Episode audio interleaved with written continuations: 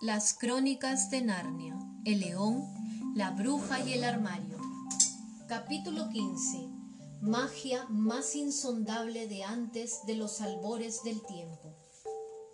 Mientras seguían agazapadas en los arbustos con las manos sobre el rostro, las dos niñas oyeron la voz de la, voz de la bruja que gritaba, Ahora, seguidme todos y daremos fin a lo que queda de esta guerra. No necesitaremos mucho tiempo para aplastar a las sabandijas humanas y a los traidores, ahora que el gran idiota, el gran gato, está muerto. En aquel momento, las niñas corrieron por unos pocos segundos. Un gran peligro, pues entre gritos salvajes y un agudo sonido de gaitas y estridentes trompas, toda aquella repugnante chusma abandonó en tromba la cima de la colina descendiendo por la ladera y pasando justo junto a su escondite.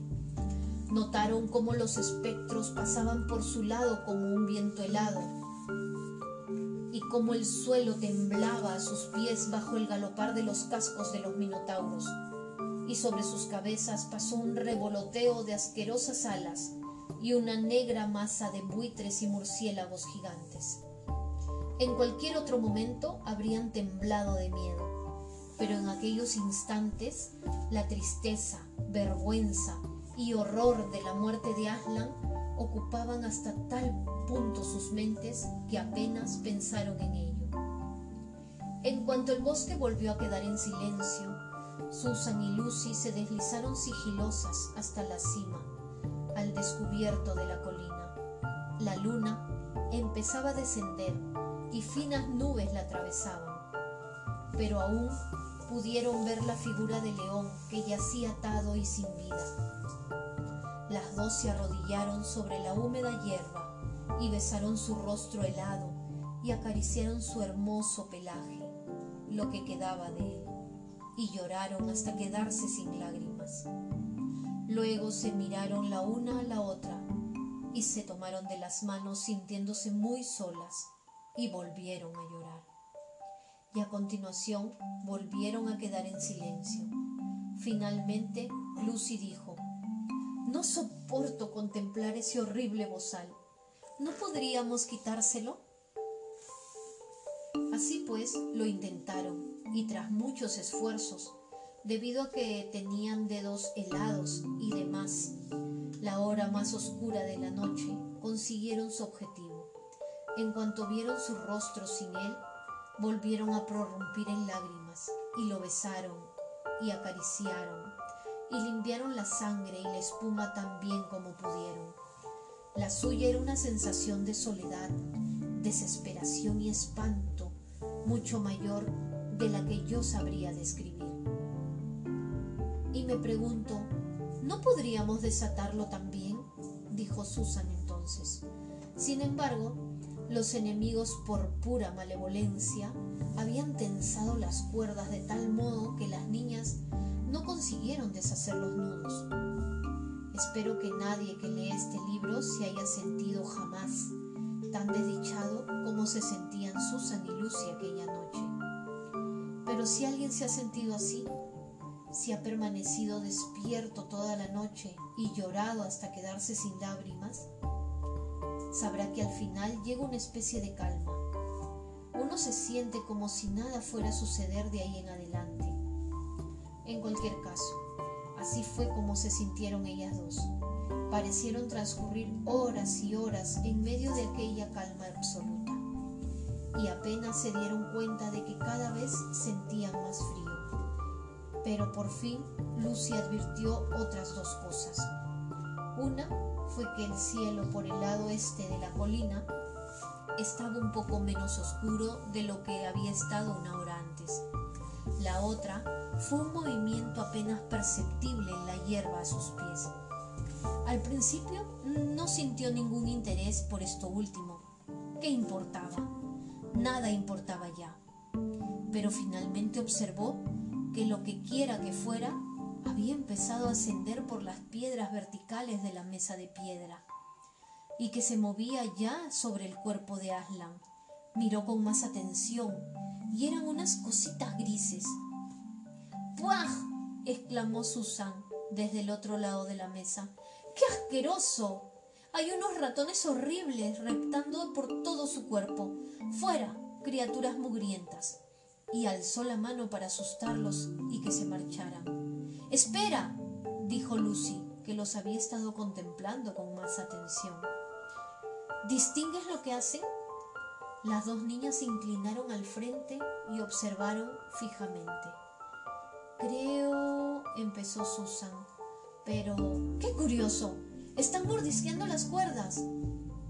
Eso mismo pensaba yo, indicó Lucy. Creo que los ratones están de nuestro lado. Pobrecillos, no se dan cuenta de que está muerto. Creen que servirá de algo desatarlo. Sin lugar a dudas, había más luz ya, y cada una de las niñas observó por primera vez el rostro pálido de la otra. Vieron cómo los ratones mordisqueaban las sogas. Eran docenas y docenas, incluso cientos de pequeños ratones de campo. Finalmente, una a una, las cuerdas quedaron totalmente roídas. El cielo por el este empezaba a clarear ya en aquellos momentos y las estrellas a desvanecerse, todas, excepto una muy grande situada en un punto bajo el horizonte oriental, las dos hermanas sintieron más frío del que habían sentido durante toda la noche. Los ratones desaparecieron en silencio. Las niñas apartaron los restos de las cuerdas roídas. Aslan se parecía más a sí mismo sin cuerdas. A medida que aumentaba la luz, podían verlo con más detalle. Se dieron cuenta de que su rostro sin vida resultaba más noble a cada momento que pasaba. En el bosque a sus espaldas, un pájaro emitió un gorjeo. Todo había estado tan silencioso durante horas y horas que el sonido la sobresaltó. Entonces otro pájaro respondió, y no tardó en oírse el canto de aves por todas partes. Sin lugar a dudas, era ya el amanecer, no el final de la noche. Tengo mucho frío, dijo Lucy. Yo también, respondió Susan. Caminemos un poco. Fueron hacia el borde oriental de la colina y miraron abajo. La solitaria estrella grande casi había desaparecido. El terreno se veía de un color gris oscuro, pero más allá, en el mismo final del mundo, el mar aparecía pálido. El cielo empezó a enrojecer anduvieron de un lado al otro más veces de las que fueron capaces de contar entre el cuerpo sin vida de Aslan y la cresta oriental, intentando entrar en calor y... Dios mío, qué cansadas notaban las piernas. Luego, por fin, mientras permanecían por un instante con la vista puesta en dirección al mar y a Kerr para ver, que en aquellos momentos ya empezaban a distinguir el rojo se convirtió en dorado a lo largo de la línea donde se unían el cielo y el mar, y muy despacio apareció la silueta del sol. En ese instante oyeron a su espalda un fuerte ruido, un enorme y ensordecedor crujido, como si un gigante acabara de romper un plato descomunal. ¿Qué es eso? Preguntó Lucy aferrándose al brazo de Susan. Me, me da miedo volverme, susurró ella. Sucede algo horrible. ¿Le están haciendo algo peor? declaró Lucy. Vamos, se dio la vuelta, arrastrando a Susan con ella. La salida del sol había hecho que todo tuviera un aspecto diferente. Todos los colores y sombras habían cambiado, tanto que por un momento no vieron lo más importante, aunque no tardaron en verlo. La mesa de piedra estaba rota en dos pedazos, con una enorme hendidura que la recorría de extremo a extremo, y no había ni rastro de Aslan. ¡Oh! ¡Oh! exclamaron las dos, regresando a toda prisa hasta la mesa. No, esto es insoportable, sollozó Lucy. ¿Podrían haber dejado en paz el cuerpo? ¿Quién lo ha hecho? exclamó Susan. ¿Qué significa? ¿Es magia? Sí, contestó una potente voz a su espalda. Es más magia. Se dieron la vuelta. Allí, brillando bajo la luz del amanecer, más grande de lo que lo habían visto antes, sacudiendo la melena, que al parecer había vuelto a crecer, estaba el propio Aslan. ¡Aslan! Exclamaron las dos niñas a la vez, alzando la vista hacia él, casi tan asustadas como felices. ¿No estás muerto? Entonces, querido Aslan, preguntó Lucy. Ahora no. ¿No serás un... inquirió Susan con voz temblorosa, incapaz de pronunciar la palabra fantasma. Aslan inclinó la dorada cabeza y le lamió la frente. El calor de su aliento y una especie de fuerte aroma que parecía envolver su melena embargó a la niña. ¿Lo parezco? preguntó el león. Eres real, eres real. ¡Qué bien, Aslan! exclamó Lucy, y las dos hermanas se arrojaron sobre él y lo cubrieron de besos. Pero, ¿qué significa todo esto? quiso saber Susan cuando estuvieron algo más tranquilas. Significa, respondió Aslan, que aunque la bruja conocía la existencia de la magia insondable, existe una magia más insondable aún que ella desconoce. Sus conocimientos se remontan, se remontan únicamente a los albores del tiempo. Pero si hubiera podido mirar un poco más atrás, a la quietud y la oscuridad que existía antes del amanecer del tiempo, habría leído allí un sortilegio distinto. Habría sabido que cuando una víctima voluntaria que no ha cometido ninguna traición fuera ejecutada en lugar de un traidor, la mesa se rompería y la muerte misma efectuaría un movimiento de retroceso. Y ahora... Sí, dinos, ¿y ahora? quiso saber Lucy dando saltos y palmadas. Niñas, niñas, repuso el león, siento que las fuerzas regresan a mí. Niñas, pilladme si podéis.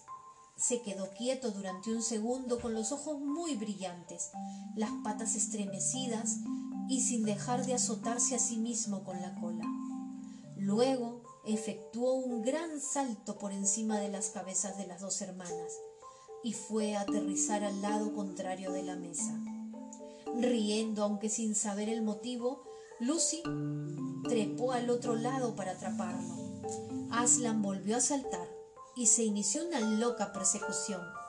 Les hizo dar vueltas una y otra vez alrededor de la cima de la colina. Ora desesperadamente fuera de su alcance, ora dejando que casi le agarraran la cola, ora pasando entre ellas, ora arrojándolas al aire con las enormes y almohadilladas zarpas, para a continuación volverlas a agarrar y luego detenerse de improviso. De modo que los tres rodasen juntos por el suelo en un alegre y risueño montón de pelos, brazos y piernas. Jamás se había conocido en Narnia un retosar semejante. Y Lucy no acabó de decidir si fue más parecido a jugar con una tormenta o con un gatito.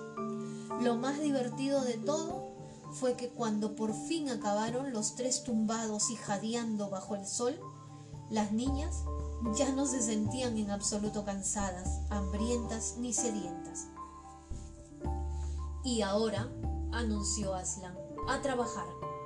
Creo que voy a lanzar un rugido, de modo que será mejor que os tapéis los oídos. Y eso hicieron. Aslan sirvió entonces y cuando abrió las fauces para rugir, su rostro se tornó tan terrible que las chiquillas no se atrevieron a mirarlo. Y vieron como todos los árboles situados frente a él se doblaban ante la ráfaga de aire provocada por el rugido, igual que la hierba se inclina en un prado ante el viento. Cuando terminó, dijo, Nos queda un largo camino por delante, debéis montar sobre mi lomo. Se agachó y las dos niñas subieron a su cálido y dorado lomo.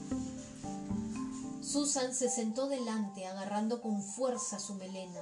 Lucy se colocó detrás, bien sujeta a su hermana. El león se levantó con un fuerte impulso y luego salió disparado, más veloz de lo que podría correr cualquier caballo ladera abajo y al interior del bosque. Aquel paseo fue tal vez lo más maravilloso que le sucedió en Narnia. ¿Has galopado alguna vez al lomo de un caballo? Piensa en ello y luego elimina el ruido de los cascos y el tintineo del bocado e imagina en su lugar el casi silencioso acolchado de las enormes garras. A continuación, imagina en lugar de un lomo negro, gris o zaino del caballo, la suave aspereza de un pelaje dorado y la melena ondeando hacia atrás a impulsos del. Luego, imagina que vas el doble de rápido que el caballo de carreras más veloz. Además, la tuya es una montura que no necesita que la guíen para y que jamás se cansa. Corre y corre sin perder el equilibrio, jamás sin una vacilación, deslizándose por entre los troncos de los árboles con absoluta destreza, saltando por encima de arbustos, de zarzas y de arroyos, más pequeños en tanto que vadea los cursos del agua de mayor tamaño y cruza a nado el más grande de todos. Además, viajas no por una carretera ni un parque, ni siquiera sobre dunas, sino justo a través de Narnia, en primavera, recorriendo solemnes avenidas de hayas y cruzando soleados claros rodeados de robles, atravesando bosquecillos de cerezos silvestres de flores blancas como la nieve, dejando atrás cascadas estruendosas, rocas cubiertas de musgo y cavernas retumbantes, ascendiendo por laderas sinuosas llenas de aulagas, atravesando desniveles de montañas cubiertas de brezos, recorriendo vertiginosas cumbres para a continuación descender y descender al interior de valles inexplorados y salir a kilómetros y más kilómetros de flores azules. Era casi mediodía cuando se encontraron en lo alto de una empinada ladera, contemplando un castillo situado a sus pies. Un castillo que parecía de juguete visto desde donde estaban, que daba la impresión de ser un conjunto de torres puntiagudas. El león corría a tal velocidad, no obstante, que el edificio fue creciendo por momentos, y antes de que tuvieran tiempo siquiera de preguntarse qué era, se hallaron ya a la misma altura que él, y entonces dejó de parecer un castillo de juguete y se alzó amenazador ante ellos. Ningún rostro apareció por encima de las almenas y las puertas estaban cerradas a cal y canto. Pero Aslan, sin aminorar el paso, se lanzó como una bala hacia ellas. El hogar de la bruja, gritó. Ahora, niñas, sujetaos con fuerza.